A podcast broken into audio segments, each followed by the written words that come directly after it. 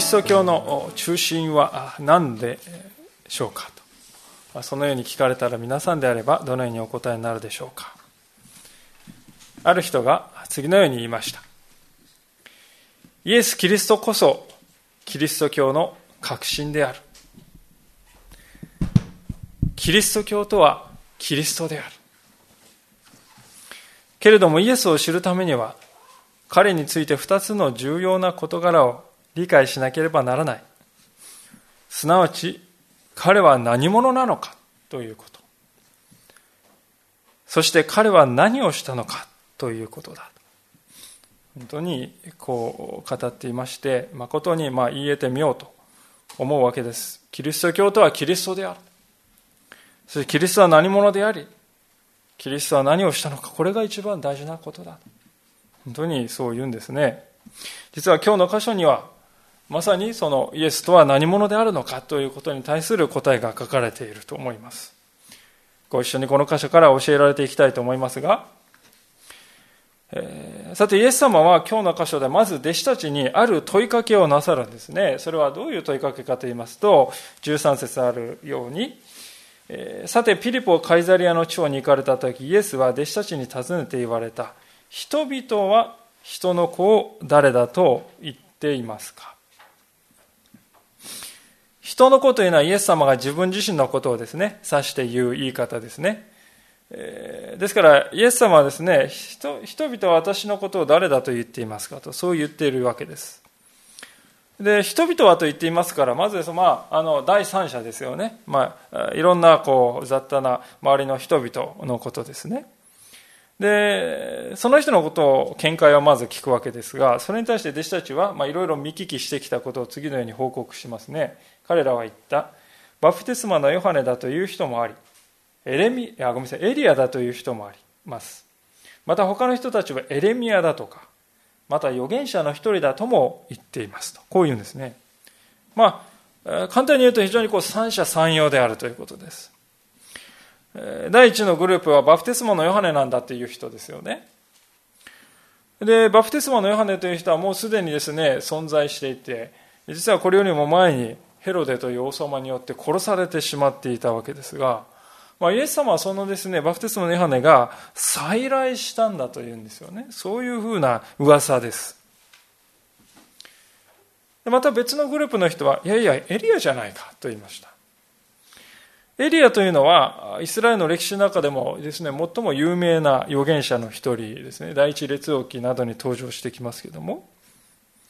でなぜエリアだ、エリアだ、あれエリアだってね、言うのはなぜかと言いますと、旧約聖書のですね、一番も最後の最後に彼の名前が出てくるわけですね。マラキ書というですね、まあ、皆さんあんまり開けたことがないかもしれませんけれども、えー、この1568ページってですね、旧約聖書の一番最後の最後の説にですね、こう書かれています。えー、お読みしますが、もし開けられる方はお開けいただいて、もしそうでない方はお聞きいただければと思います。こう書いてあるんですね。見よ、私は主の大いなる恐ろしい日が来る前に、預言者エリアをあなた方に使わす。彼は父の心を子に向けさせ、この心をその父に向けさせる。それは私が来て呪いでこの地を打ち滅ぼさないためだと、こう言うんです。預言者エリアをあなた方に終わりの日の前に使わす。これが旧約聖書の最後のメッセージなんです。でこれみんな人々はですね、知っているわけであります。だからですから、ああ、あのイエスとかいう人、あれは予言されたエリアなんだよと、こう言いますね。しかし、今日の箇所よりも少し後のところでイエス様は、いやいや、このエリアというのは、あのバプテスマのヨハネのことですよ。もう来たんですよ。そういうふうに言っておられますから、まあ、明らかにイエス様がエリアじゃないかと。この予言されたエリア、あれはこのイエスという人なんじゃないか。それは違っていると思いますね。まあ、さらに別の人はエレミアだと思いました。エレミアというのは旧約聖書の預言者の一人ですけれども、彼は涙の預言者として知られています。なぜかというと、イスラエルがバビロンというです、ね、国に滅ぼされる、そのです、ね、時期に彼は預言者として、人々をですね、なんとかですね、救おうとして活動していましたが、誰もエレミアのことを言うことを聞かない。本当に彼は一人で孤独の中ですね、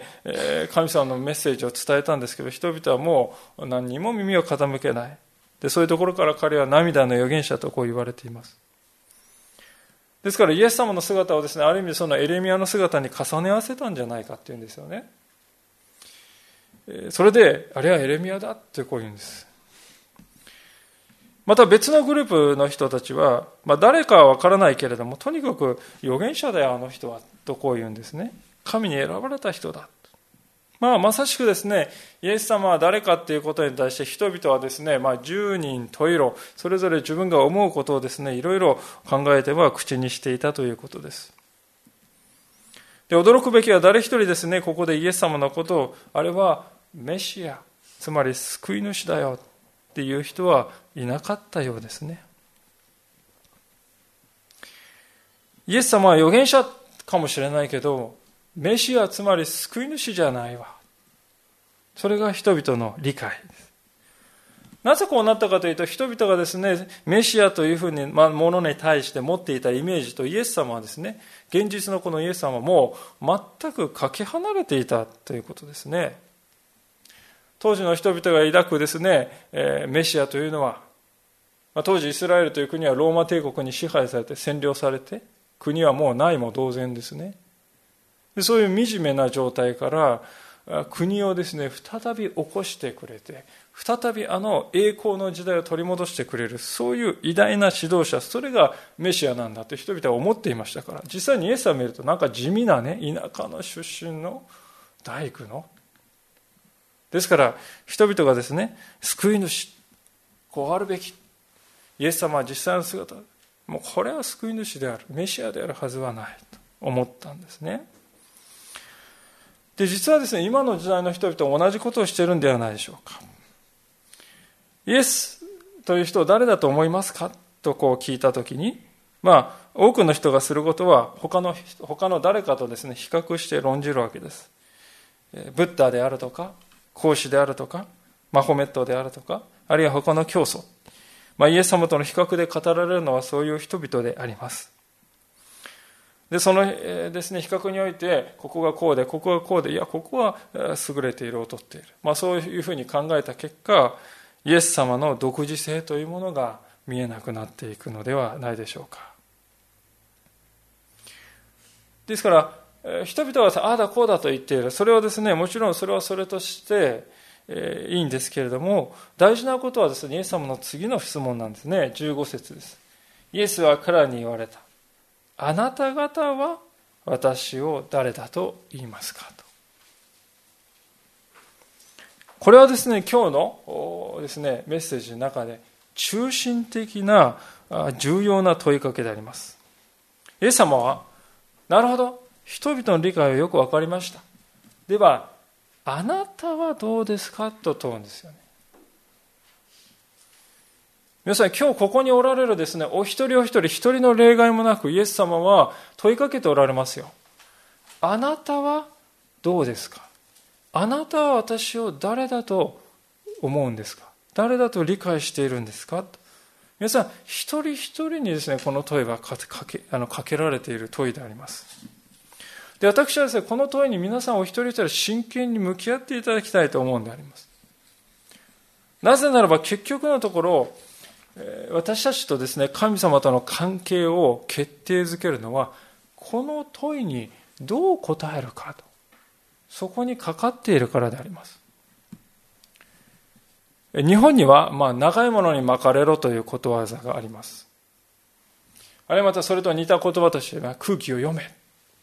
まあ、そういう言葉もあります。つまり、周りの人がどう考えているか、自分は周りの人からどう思われているか、それが一番大事なことで輪を乱すな。それが大事だと言われる。で、それは私は必ずしも全て悪いとは思わないんですけれども、しかしですよ、神様との関係においては、それではいけないということです。イエス様はここで言っているように、他の人の考えていることが分かりました。では、あなたはどうです考えているんですか？それが一番大切なことだというんですね。なぜかというと、人は上辺しか見ません。ですから、まあ、本心でどう思っていても、外側をですね、適当に合わせていれば、まあ、少なくとも波風は立たないで済むんであります。で多くの人がそのようにして、えー、歩んでいるわけですが、しかし神様という方は、私たちの心をご覧になるお方であります。いや、あの人がこうやってるから私もしてるんですよ。親が教会に行ってるから私も行ったに過ぎません。なんとなく気がついたらここにいました。まあ、確かに来た初めきっかけはそうかもしれないけれども周りの人がどうこうではなくて私この私という人はものはイエス様というお方をどう受け止めるのかそれが一番大事なことなんだ。ということですね。でこの問いに弟子たちはどう答えたのかと言いますとそれがまあ16節であります。シモン・ペトロが答えて言った。あなたは生ける神の御子キリストです。こう答えました。ペトロが口を開いています彼はですね弟子の中で一番年長でありましたしまた代表だとこう目されていてそれでまあ自分が言うべきだと思って口を開いたのかもしれませんけれどもでも私はですねこのペテロの言葉はペテロ自身が普段からですね本当に思っていた言葉をストレートにですね即答したじゃないかと思うんですよ。まあ、弟子の中でね、ペテロがこう、ああ、みたいですね。ええー、ってですね、言ったというよりは、こう言われてペテロは即座にですね、あなたは生ける神の御子、キリストです。自信を持って答えたんだと思うんです。これは一体何を意味しているのかと。まず第一は、生ける神の御子というその言い方に注目したいんですね。ただあなたは、えー、神の子って言ったんじゃなくて、生ける神の御子って言うんですね。生ける。生きている神の御子。これはどう何を意味しているかというと、偶像のように命のない物質的な物質のような物質に過ぎない神様ではない、神ではない。意志を持っている。感情を持っている。霊を持っている。そして永遠に生きておられる。そして人間の歩みのあらゆる部分に関わりを持ってくださる、そういう生きて働かれる神様だ。神様、ペテロにとって神様っていうのはそういうお方なんですね。遠く離れたなんかですね、こう、よくわからないところにいて、えー、私たちとほとんど何の関わりもないような、そういうお方ではない。あるいはまた、ずっとですね、動いて、えー、まあ地震が起きたらコロンと倒れるような、えー、物質的な、え、偶像ではない。生きて働いておられる。そういう神様なんだ。で、そういう神様のあなたは子なんだとですね、告白するんですね。これは重要、重大な告白であります。なぜかというと、神の子というのはですね、少なくともただの人じゃないですよね。皆さん、カエルのですね、子から、ハエが生まれてくるでしょう。カエルからですね、ハエが生まれてくるでしょうか。カエルから生まれてくるのはカエルであります。人間の子供からお猿さんが生まれてくるわけではない。まあ、うちの子なんかで最初のうちはお猿さんかなと思うような顔ですね、していたかなと思いますが、可愛くなってきましたけども。人の子供はですね、人の子供であります。同様に神の子です。神の子というからにはそれは神である。ですから、ペテロがイエス様のことを生ける神の御子と呼んだことは少なくともイエス様という方は私たちと同じただの人ではない。神様またはそれに匹敵するお方であると。そういうふうに考えていたということですよ。で、さらにペテロはあなたはキリストですとも言います。実はマタイの福音書はですね、長くこれまで見てきましたけれども、イエス様のことをですね、あなたはキリストですっていう人はですね、このペテロが最初でありますよ。これまで誰一人イエス様のことをですね、キリストと呼んだ人はいなかったんです。で、キリストというのは、ヘブル語でですね、油注がれたものというもの、そういう人を表す。メシアハと。これをメシアと言ってるわけです。メシアハという言葉があります。油注がれたもの。それをギリシャ語に訳すとですね、クリストス、キリストという言葉になるわけです。ですから、キリストというのは油注がれたものという意味なんですね。で、油注がれてるってですね、ずっと私たちピンとこないんですが、旧約聖書の中で油注ぐって、人に油注ぐってどういう時に行うかっていうと、王様に任命する時に行うんですよね。ですから、油注がれたもの、メシア派、つまりギリシャ語ではキリスト。キリストっていうのはどういうことかっていうと、この方は油注がれた王であり、メシアであるってですね、救い主であると告白したんだということなんです。イエスが名字でキリストが名前ってね、そういうふうに、えー、まあ、角谷信明みたいな、イエス、キリスト、そういうんじゃないですね。イエスはキリストであるって、それがイエス、キリストっていう意味です。ね油注がれた王であるって、そういう意味です。つまりですからペトロはですね、実はすごいことを言ってまして、イエス様あなたは神の御子であり、しかも王であり、メシアであるお方なんです。と、こう言い切ったってことですね。初めてです。です。これは実に驚くべき告白であります。イエス様はですね、このような告白を聞いてどういうふうにお答えになったか、その言葉からもですね、ペテロの言葉の意味がよくわかるんですが、17節するとイエスは彼に答えて言われた。バルヨナシモン。あなたは幸いです。このことをあなたに明らかに示したのは人間ではなく、天にいます私の父です。バルヨナシモンと。これはまあ、ヨナの子シモンというです、そういう意味であります。でなんでですね、親しい間柄なのに、ね、単にシモンって言わないで、バルヨナ、ヨナの子シモンってですね、あのお父さんの名前まで出して言ってるかというと、非常に重要なことを言おうとしているんでしょうね。ヨナの子シモン。非常にですね、私はこれから重大なことを告げると。そういう言い方であります。その重大なこととあなたは幸いであるという、そういう言葉でありました。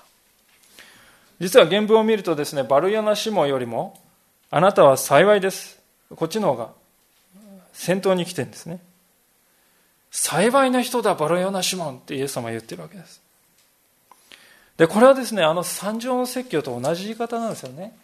幸い、えーえー、三条の説教では心の貧しい人は幸いです。まあ、これは原文はですね、幸いだ心の貧しい者ってそういう言い方なんです。で、ここでですね、幸いだバレオナシモンって言ってるわけです。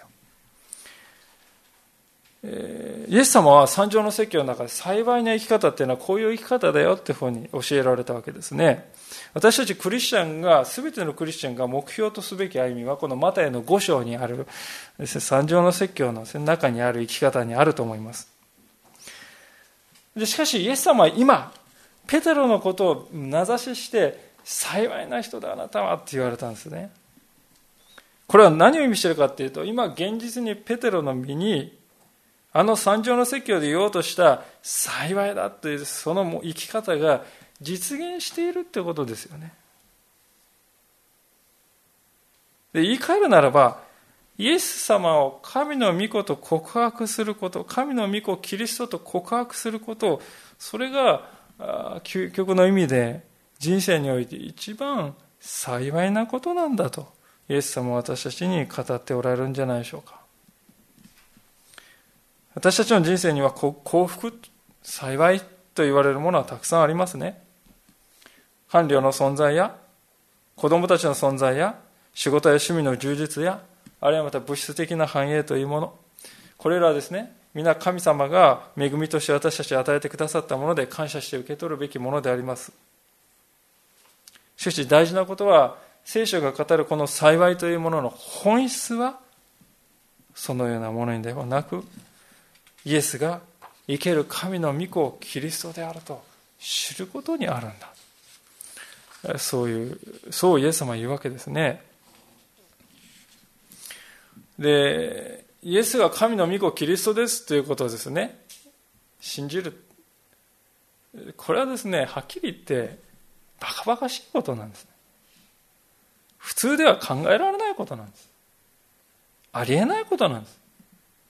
一般の人々の感覚では、口頭無形の話なのであります。ですから人がですね、よって私たちは説得されて、言いくるめられて分かった納得したって言ってイエス様はですね、生ける神の御子とキリストと言うんじゃないよって言うんですね。ですからイエス様は言っているじゃありませんか。17節の後半で、このことをあなたに明らかに示したのは人間ではなく、天にいます私の父です。と言います。この言葉、信仰というものはどのようにして与えられるかというものを明確に示しています。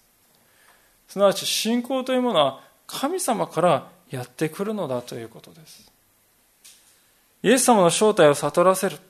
そしてイエス様に対する信仰を宿らせるのは天におられる未知の技によるほかないということなんですね。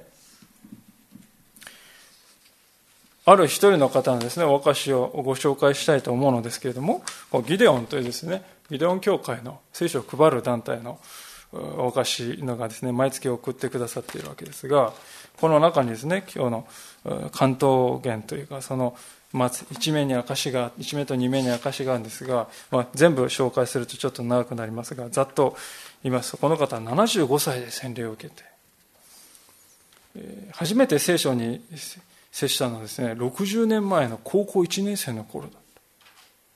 二つ上のお兄さんが学校で配られたギデオンの聖書を家に持ち帰った。それを読んだ記憶がある。それが最初の出会いだったそうですね。で、自分自身も高校3年生の時に、まあ、この栃木の方ですが、国際ギデオン協会名の聖書を受け取ったわけです。で、な、なんでもなくこう読んで、ただ一箇所だけ心に留まった。ヨハネ伝一章一節。はじめに言葉あり。言葉は神と、神とご知にあり、言葉は神なりき。まあ、これをですね、正しく理解したわけではないけれども、心にとにかく残っていたと。言葉と神とはイコールで、言葉はそれほど大切なものなのかと、本当に思ったそうですね。で、それから、勤め人としてスタートした頃に、肺結核に陥り、6膜炎も併発して大学卒業即入院。でその頃の日記を読み返しますと入院23ヶ月後の日記にヨハネの福音書まで読み終えると書いてありました。ギデオの聖書を実病院にまで持っていた。自分で驚いたと書いてあります。でその後退院後しばらくして転勤云々とですね20回もですね引っ越しをしたそうでありますがしかし聖書がなくならなかったっていうんですよね。不思議と。別に特にえー、毎日熱心に読んでいたわけでもないのに20回近い引っ越しの中でもこの聖書はなくならなかった。そして、えー、40代の頃に、まあ、奥様や娘さんたちが先に信仰を持って教会に通うようになりましたけれどもこのお一人にとってはこの方にとってはこの岡本さんという方にとっては高度成長期の勤め人として休日出勤も当たり前で、休みの取れた日曜日はとにかく一人我が家で骨休み、そういうですね、日曜日を過ごしていらっしゃる。ところが、2003年、ここから読みますね。2003年、妻が乳がんにかかっていることが分かり、即入院手術となりました。退院後しばらくは自宅療養が続きましたが、1ヶ月ほどして妻が礼拝に行きたいと申しました。私は大変喜びました。歩きと電車合わせて30分余りの教会に行こうというほどに体力がついたことを知ったからです。それから毎日曜日私は妻の付き添い人同伴者として妻と一緒に礼拝に出席するようになりました。礼拝で励まされた妻は同じような病のある方々にせっせと励ましの手紙を書くのが日課となりました。手術から3年後、癌が背骨の方に転移していることが分かりましたが、妻の信仰心をより強められ、体調が良ければ、病床にある人を見舞ったり、近くの短大のコーラスの公開講座を受講し、新しい友達を作ったりするようになりました。2008年、同伴者として教会へ行き始めて5年、牧師から、受選のための聖書の学びをいつ始めましょうかと言われ、私は同伴者の立場から、求道者に格上げされていることを知りました。その聖書を学び始めてすぐ私は、導かれるままに詩篇139編読んでいました。その4節言葉が私の下に登る前に、なんと主よ、あなたはそれをことごとく知っておられます。2、目が釘付けになりました。15、6歳の頃から言葉にこだわり続け、自分にふさわしい言葉を自分で見つけ出そうとしてきた私ですが、それはすべて神様の御手のうちにあることを知りました。私の愚かさ、傲慢さをはっきりと知った瞬間でした。その年の11月に洗礼を受けることができました。妻や娘たち、そして教会のたくさんの兄弟姉妹の数十年にも及ぶ祈りがあったこともその時知りました。翌年11月、主の日の礼拝に出席した翌日、妻は天に召されました。この最後にこう書いてますね。3年ほど前、高校時代の同期会があり、出席者は二十数名ほどでしたが、その席で、私がギデオンの聖書の思い出を話しましたところ、誰一人その聖書のことを覚えておりませんでした。中には聖書を学校で配るはずはないというものもおりました。その時私はイエス様が私一人を名指しして聖書をくださったのだということを知りました。60年間待ち続けてくださるほどに神様は忍耐強いお方であることも知りました。こう書いているわけです。高校3年生の時にクラスに全員に聖書が配られて、誰一人給油はそれを覚えていなかった。学校でそんなもん配るはずがないという人もいた。しかしこの方だけがその心に本当に捉えられて60年後に神様を信じるでなぜこの証を紹介したかと言いますとこの中にですね本当に信仰というものが私たちが努力して探求して結果を得られるというよりもむしろ与えられるものなんだ。ということを本当に書かれている表しているように思うからです。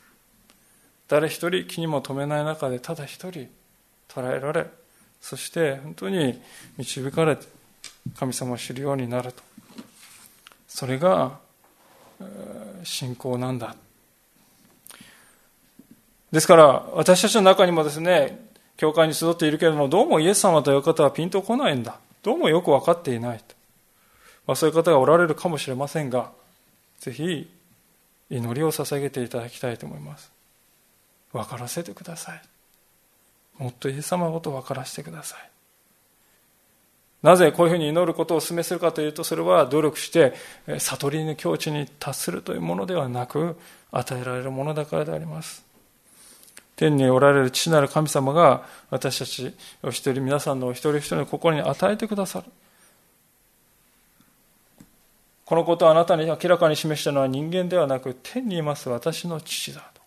イエス様が言われる。信仰とはいつもそのようにして与えられるものなのだということをぜひ覚えておいていただきたいと思います。さあこのようなですねペテロの素晴らしい信仰告白を聞いたイエス様は今度はペテロに対してご自分から次のようなですね告白をなさいますね。18節。では私もあなたに言います。あなたはペテロです。私はこの岩の上に私の教会を建てます。ハデスの門もそれには打ち勝てません。あなたはペテロですってですね、面白い言い方ではないでしょうか。シモンだったんです、これまでは。シモンだった人にイエスはですね、まあシモンってちなみにシメオンですよね。イスラエルの十二部族の2番目のですね、シメオン。まあそれギリシャ語でシモン。でこれシモンというのは彼の名前だったんですが、イエス様はですね、もう一つの名前、ペテロ、つまり岩という名前を与えたわけですね。あなたはペテロだと。これからはペテロだ。で、それだけなくイエス様は非常に不思議なことを言っていまして、それは、この岩の上に私の教会を建てますと、こう言われたんです。謎めいた言葉ですね。で、この岩の上に私の教会を建てるという、この岩というのは何を表しているんでしょうか実はこのですね、ペテロというのは岩だと言いました。で、そのこの岩と書いてあるですね、この岩岩というのはペトラっていうですね、言葉で、まあ、言葉遊びのようになっているわけです。まあ、こういうこともあってですね、カトリックの教会では、この岩というのは、まあ、ペテロのことなんだと。ペテロ本人のことなんだと。そういうふうに理解しました。で、これはですね、ペテロこそ教会における一番、まあ、なんて言うんでしょうか、主意見というか、一番代表であり、一番優位であり、一番最高の位を持っている。そういうことを言ってんだと。そういうふうに理解してきました。ペテロが召された、亡くなった場所というのは伝承によればローマとされております。ですから、ローマのですね、座についている指導者、つまりローマ教皇は、こそ、このペテロの権威を受け継いでいる唯一無二のものであって、ローマの教会の他に教会はない、と主張してきたわけであります。1948年の第二バチカン公会議以降はこういう言い方は少しトーンダウンしましたけれども、しかしまだ完全にそれを廃棄したというわけではありません。ローマ教皇というのはペテロの座を占めている。ですから最高のですね、存在であるという、この聖書の箇所を根拠に、そういうふうに考えているわけであります。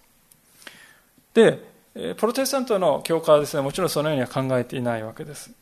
で本当にですね、この箇所が言っているのはどういうことなのかということが、それが大事なわけですね。でそれをですね、理解しないといけない。で、先ほど言いましたように、確かにですよ、確かにペテロという名前は岩という意味なんです。したがってイエス様はその後にですね、あなたはペテロですって言われた後に、私はこの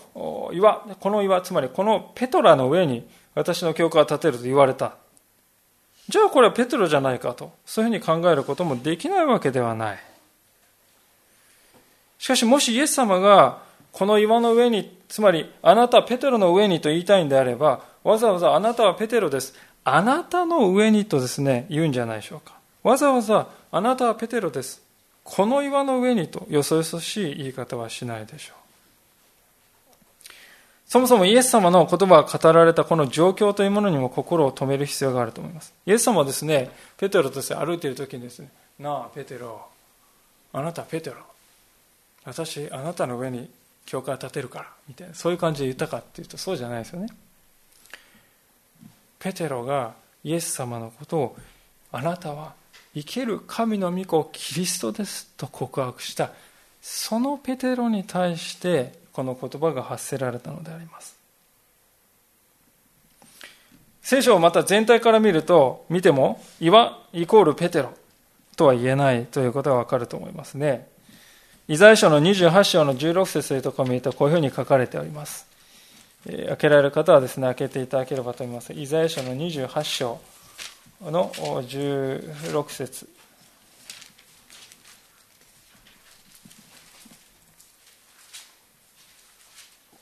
第3版をお使いの方は1167ページ。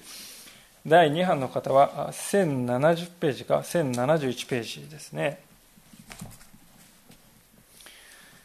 イザヤ書28章の16節ですがこう書かれております。だから神である主はこうおせられる。見よ私はシオンに一つの石を礎として据える。これは試みを経た石。固く据えられた礎の尊い頭石これを信じる者は慌てることがない。この箇所を見るとこの礎の石石は試みを経た石でありまた尊い頭である石だとこう言いますね。これは試みというのは十字架のことを指しています。また尊いというのはこの方が神の御子であるということを暗示していると思います。ですから、明らかにですね、この石、礎の石というのはイエス様のことなんですよね。で、そのことを考えるときに、また、先ほどの箇所に戻りまして、イエス様はですね、16章の18節で、誰がペテロの後継者になるかというような話を一言もしているかというとしていないわけです。イエス様の関心というのは、教会をどのようにして立て上げるかということであって、教会の中で誰が一番偉いのかというですね、話をしているんじゃもちろんありません。序列の話をイエス様はしたかったのではない。何の上に教会が建てられると思うか。その話をですね、しているんですね。で、そのことから考えるときに一番大事な、私たちがここで考えるべきですね、一番大事なことはですよ。こういうことですね。つまり、もともと一回の漁師に過ぎなかったこのシモンという人がなぜイエス様から直々にあなたはペテロだつまり岩だと言われるようになったのかということです。なぜ一人の漁師がイエス様からペテロ岩と呼ばれるようになったのでしょうペテロが優れていて素晴らしくて並外れて優秀で硬い熱い信仰の人であって何があっても揺るぐことのない岩のようなですね硬い信仰者だったから彼はペテロと呼ばれるようになったんでしょうか。いいえ違います。福音書を読むと決してそうではない。聖書の中にペテロのありのままの姿が隠さずに書いてありますがそれを見るときペテロは非常に熱血感でもう直情型でですね、素直なんだけれどもですね、ちょっとおっちょこちょいで、いささか勇み足をすることもある。しかも理解力が他の弟子に比べて飛び抜けて優れていたというわけでもない。極めつきはですね、ペテロについて書かれていることの極めつきは、このペテロだけが十字架にかかろうとしているイエス様を見ているのになお、いや、イエス様、イエス知らん。そんな人は知らない。そんな人は知らない。知ってたら呪われてもいい。三度も否定してしまった。いともたやすく裏切ってしまった。こんな人物はなぜイエス様から岩と言っていただけるんでしょうか。その答えはペテロの信仰告白にあります。あなたは生ける神の御子キリストです。こういう認識を持っていた。こういう理解を持っていた。こういう告白をした。それが岩と言われる原因だったんですね。ペテロが岩と呼ばれたのは彼の唇からこのような決定的な信仰告白が放たれたからであります。ですからイエス様はここで、この岩の上に私の教会を建てると言ったのは、ペテロ、あなたがですね、リーダーになれ、あなたが最高のですね、位を持ち、あなたが代表者になれ、そういうことではなくて、あなたがしたその信仰告白の上に、教会というものは立ち上げられるのだと。そしてその信仰告白の対象であるイエス・キリストこそが、教会の礎であり、土台なのだ。そのことを知っておきなさいって、そういう意味なんですよね。で意味軸もですよ、皆さん。ペテロ自身がそう言っていますね。第一ペテロの2章の4節というところですね、開いていただきたいと思うのですが、え、454ページであります。第3版で454ページ。第2版の方は416ページであると思います。えー、ペテロの手紙第1、2章の4節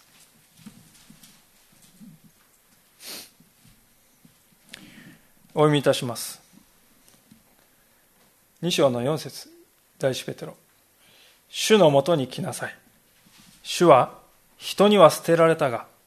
神の目には選ばれた、たっとい生ける石です。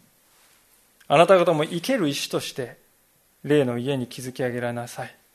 そして聖なる祭司として、イエス・キリストを通して、神に喜ばれる霊の生贄を捧げなさい。なぜなら聖書にこうあるからです。見よ。先ほどのところですね。私はシオンに選ばれた石、たっとい礎石を置く。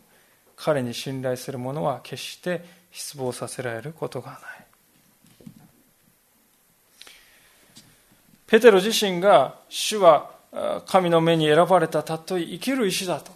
生きた石だ。死んだですね。命のない石ではない。生きている石だ。言いました。あなたは生ける神の御子キリストですと心から告白するということ。教会というのはその告白をする人々の集まりであります。そしてこの集まりにはイエス様はハデスの門も打ち勝てないと言いました。これもまたよく分かりにくい言葉ですが、ハデスというのは死んだ人が神様の裁きを待つまでの間置かれている場所と言われています。つまりですからハデスというのはまあ死と言い換えてもいいと思うんですね。言うまでもなく私たち人間にとって最大の敵は何かというと実はいろいろな人生に問題があるけれども人生における本当に最大の敵問題というのは死でありますよ。死こそ人の一切の希望を打ち砕き命の灯火を吹き消し暗闇をもたらし絶望へと導く最大の敵ですね。しかしあなたは生ける神の御子キリストですという信仰広告の前には、その死、またその死の象徴であるハデス、そのハデスすら打ち砕かれると神様は約束されるわけです。なぜなら、他ならぬイエス様が十字架の死を打ち破ってよみがえってくださったからです。それゆえにハデスの門はもはやですね、そこの中に永遠に人を閉じ込めることはできない。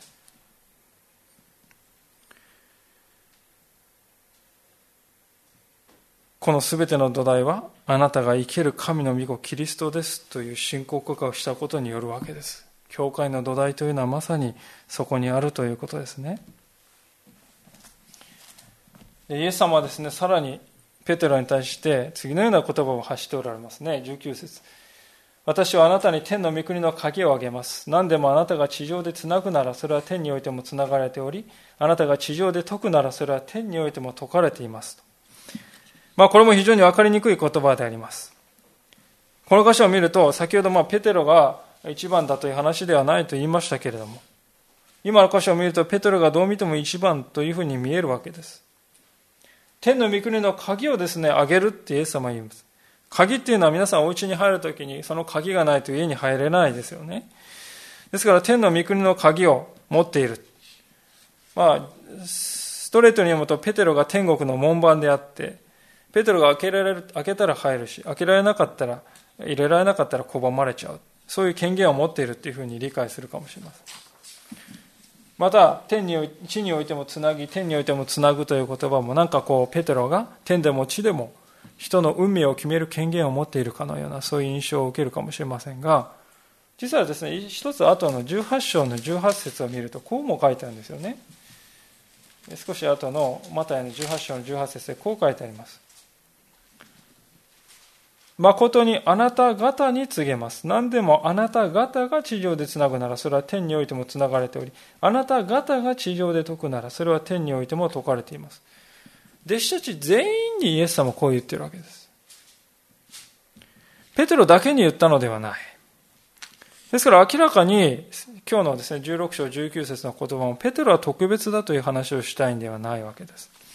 じゃあ一体何を言ってるのかそこが問題なんですけれども。まず第一に考えるべきことはこの19節の言葉は、前半と後半でですね、関連していることを言っているということです。天の御国の鍵云々という話と、地上でつなぐ解くという話、云々という話は、互いに関係しているんですね。それはですね、ちょっとあちこち開けた恐縮ですが、ルカの11章の15節というところを見るとき、明らかになってくるんではないかと思います。ルカの11章の52節ですね。11章の52節です。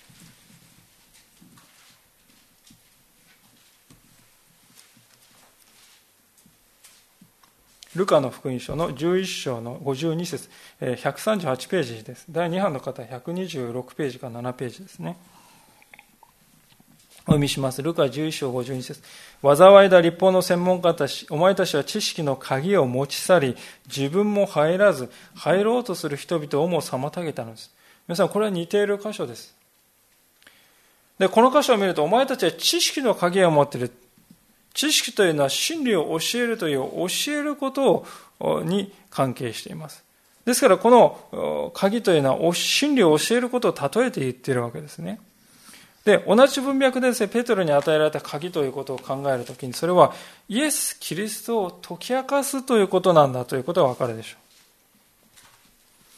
私はあなたに天の御国の鍵をあげます。それは、天皇の御国へと続くイエス・キリストのことを解き明かす、そのですね、教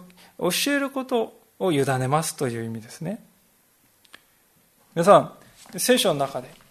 マルコの福音書というですね、福音書がありますが、このマルコの福音書というのは、ペテロが語ったことを、その弟子のマルコがですね、口述筆記と言って言っていることをですね、口で言ったことを書き記した。そういうふうに言われていますね。で、マルコの福音書というのは4つの福音書の中で一番先に書かれたのです。マタイの今日私たちが見ていますマタイも、またルカも、このマルコの福音書からかなり引用して書かれているわけです。まあ、ヨハネの福音書だけは独自の書かれ方をしていますが、それ以外の福音書は基本的にはですから、マルコの福音書、つまりペテロの語った言葉をベースに書かれているんですね。しかも先ほど読みましたように、ペテロの手紙が聖書の中に、え、収められております。ペテロ自身の言葉が。パウロもまたペテロの言葉を非常にですね、重んじておりました。で、このことからもペテロがですね、語った言葉というのはどれだけ大事で書くことができないものだったかということがわかるでしょう。で、そう考えますと、つまりですね、こういうことなんです。ペテロの証言によって人々はイエス様を知るんですね。そしてペテロの証言によって真理を悟る。しかしその一方で同じ、全く同じペテロの証言を聞いて、いやいやって言って心を固くなりする人も出てくるんです。そうですよね。でそういう人々の中では真理というのはもう繋がれたままで全然解き放たれてですね、花咲かないわけです。生き生きと働くことがないです。つまりこういうことです。ペテロの証言を受け入れるかどうかということが人がイエス・キリストとどういう関係を持つかということを左右するようになるということです。イエス・キリストを受け入れるということは天の御国に入るための唯一の条件である以上、テテロの証言が天の御国に入るか否かということまでも左右すると。それことをイエス様は私はあなたに天の御国の鍵を与えると言われたんですね。そういうことを指しているわけです。ある仲介者はこのペテロの姿、アブラハムの姿に通じるところがあると言っています。アブラハムもペテロもその信仰告白によって新しい時代を築きました。アブラハムももともとはアブラムであったのに、アブラハムという名前に変わり、ペテロもシモンであったのに、ペテロという名前をいただきました。アブラハムもペテロも新しい神の民をですね、導くという立場を与えられました。そのことから考えると、ペテロについてイエス様がここで語った言葉は彼を決してエコひいきしたわけではない。ペテロをアブラハムとして、神様の民を導くように、その立場を与えられたわけです。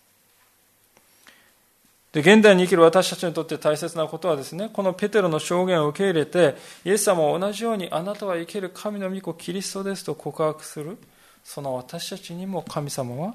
天の御国の鍵を託しておられるということです。なぜなら、私たちのイエス様に対しての証をですね、聞いて、ある人は受け入れ、ある人は受け入れない。それは私たちが天の御国の鍵を持っている。委ねられている。ということでもあるわけです。私たちに与えられているものは、それだけ大きなものなんだということですね。で、こうしてイエス様の、あ、ごめんなさい、ペテロの証言のですね、重要性というものは語られたイエス様でしたが、最後に重大なですね、えー、命令を発しておられますね。それを見て終わりたいと思いますが、20節その時イエスは、ご自分がキリストであることを誰にも言ってはならないと弟子たちを戒められた。えっとこう思います。あなたに天の御国の鍵を与えます。あなたの証言が大事だと言われたのに、イエス様はご自分がキリストであることを誰にも言ってはならない。言っちゃいかんよと言うんです。いや、矛盾してるんじゃないですかと。一体これはどういうことなんでしょうか。なぜイエス様はこう言われたか。第一の理由は、人々がですね、メシアと聞いたらですね、誤解する可能性が高かったからであります。最初の方で申し上げましたが、この当時のイスラエルの人がメシアって聞いたら大体何を意味するかというと、ローマ帝国の支配から解放してくれる軍事的なリーダー、えー、ね。血塗ら血塗られた人かもしれない。しかし勝利者であるそんなです、ね、メシアをです、ね、イメージしていたわけですね。ですから弟子たちがイエスあの方はメシアでって言った時に人々はそういうふうに誤解する可能性が高かったわけです。イエス様の十字架もイエス様の復活もまだ誰も見ていない。罪のないお方が人々の身代わりとしてその命をあの無ごたらしい十字架の上でさ捧げてくださった。人はそこに罪の贖いのですね、完全なるですね、実現を見るんですね。そして3日のうちに、後に主は蘇って、イエス様が蘇った姿を見るときに、私たちの最大の敵である死というものも、イエス様によって打ち砕かれたんだってわかるんですよね。それはですね、全部、全部は復活を見て初めてわかることです。で、この時はまだその復活も十字架もないんですね。今はまだそのことがない。だからイエス様はですね、今は証言してはならないと明示したんですね。イエス様は弟子たちにこの証言を命じ、禁じられたですね、もう一つのですね、理由はですね、そのように告白するということはとても危険なことだったからであります。今日の出来事はですね、行われたピリポ・カイザリアという町、これはですね、もうイスラエルからほとんど外れたところですね。ガリラヤ湖から40キロも北に行ったところなんです。そこはイスラエル人はほとんど住んでいない。違法人だらけです。そういうところに行ってから、イエス様はペテロの信仰告白を導いたんですね。それは、このようにペテロがあなたは生ける神の御子キリストですと言うということは、とてもリスクがあったからですね。思い出していただきたいのです。イエス様があの大祭司サンヘドリンの裁判の席で大祭司によって何と言われたでしょうかマタイの26章の20 26章の63節にその言葉がありますが、大祭司はイエス様にこう言うんです。私は生ける神によってあなたに命じます。あなたは神の子キリストなのかどうかその答えを言いなさいって言うんですね。あなたは神の子キリストなのかどうかその答えを言えって言って。それに対してイエス様はその通りですって言ったので、イエス様は死刑っていうふうにですね、定められたわけです。それほどにさこの告白というのは重大な当時ものだったということです。でイエス様はもちろんですね、この大祭司を怖がっていたわけじゃないです。弟子たちをですね、案じていたわけですね。まだ十字架も復活も見てはいない、その弟子たち、確信もまだ弱々しい、先ほど言いましたように、ペトロが3回もですね、軽々と裏切ってしまう、そんなものが、すべてはです、ね、復活の後、あのペンテコスの日に始まっていく。精霊が注がれなければですね、弟子たちはですね、イエス様を大胆に明かすことはできない。復活を見て、精霊によって日々励まされなければ、イエスが生ける神の御子キリストですと伝えることはできない。そういうふうにイエス様は考えておられる。そして今は言ってはならない。このことは私たちの時代についても当てはまることではないかと思います。最初に申し上げましたように、あなたは私を誰だと思うかとイエス様から皆さんはですね一人一人問いかけられてるんですよね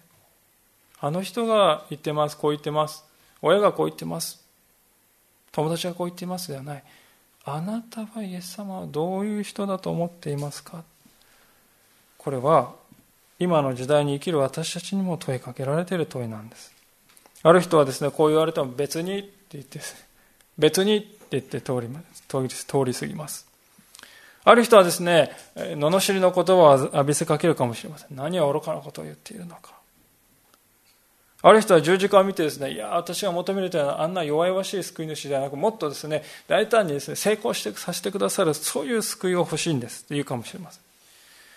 世の人々はですね、私たちの信仰告白を見て、あれは愚かだというのであります。